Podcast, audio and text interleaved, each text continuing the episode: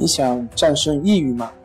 李洪福老师新书《战胜抑郁，教你走出抑郁的方法》，三大疗法，每天一小时，三十天摆脱抑郁，让你全面蜕变。快来读读吧！关系五分钟等于放松一整天。大家好，我是心理咨询师杨辉，欢迎关注我们的微信公众账号“重塑心灵心理”。康复中心。今天要分享的作品是：抑郁症，说白了就是心理素质不行吗？很多人都会有这样一个思维的定式，那就是说，抑郁症是不是他的心眼太小，心理素质差所造成的？他们经常会对抑郁症患者说：“啊，想开点。”嗯。或者说，这个只是你的心理素质差，多出去走走就好了。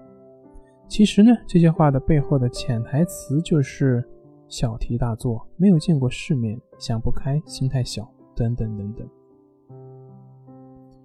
可是，如我们之前所讲的那样，我们发现很多人在很多方面往往并不是我们所说的小心眼，可是有些人呢，却还是得了抑郁症或者是焦虑症。那这个怎么解释呢？这就是心理问题和我们平常理所当然所认为的不一样的地方。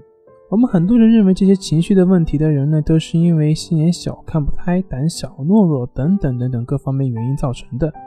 可是我们看见有的人可以跑到非洲去猎杀狮子，可是呢，却害怕在工作场所说话；有的人呢，可以完全无视周围的人的看法，却会因为自己丢了二十几块钱。不断的进行自责，有的人乐善好施，英勇无比，敢于面对整个社会的对抗，但是呢，他却得了抑郁症；而有的人呢，从来都是铁公鸡，一毛不拔，可是呢，他一样却是好好的，没有任何问题。那么这些你怎么去解释呢？我们所有的这些归因都是局限性以及片面性的。所有的这些心理问题，往往是因为我们所在乎的点不同而已。在某些方面，我们会毫不在意；但是在另外一些方面，我们却会斤斤计较。所以，很多时候我们不用羡慕别人，每个人他所执着的点是不同的。所以，基本上每个人都会有自己的烦恼，只是在乎的对象不同，所烦恼的对象也不同。举一个例子。就像前面放的一碗面，也许对于你来说可吃可不吃，但是对于一个几天没有吃饭的人来说，却是有着极大的诱惑。